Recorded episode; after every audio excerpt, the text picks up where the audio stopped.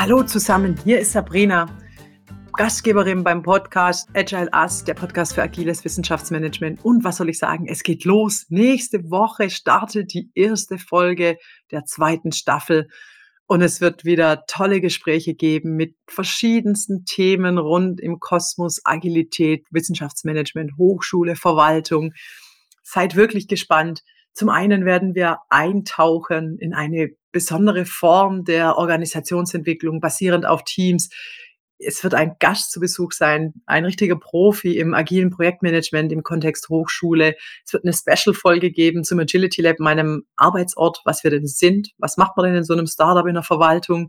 Und was mich sehr freut, nächste Woche werden wir starten mit der ersten Folge mit den Verwaltungsrebellen oder besser den Verwaltungsrebellinnen ähm, und der Frage, wie verhalten sich denn Rebellen in der Verwaltung? Und gibt es Rebellen in der Verwaltung? Und was tut man denn da so? Und da freue ich mich wirklich sehr.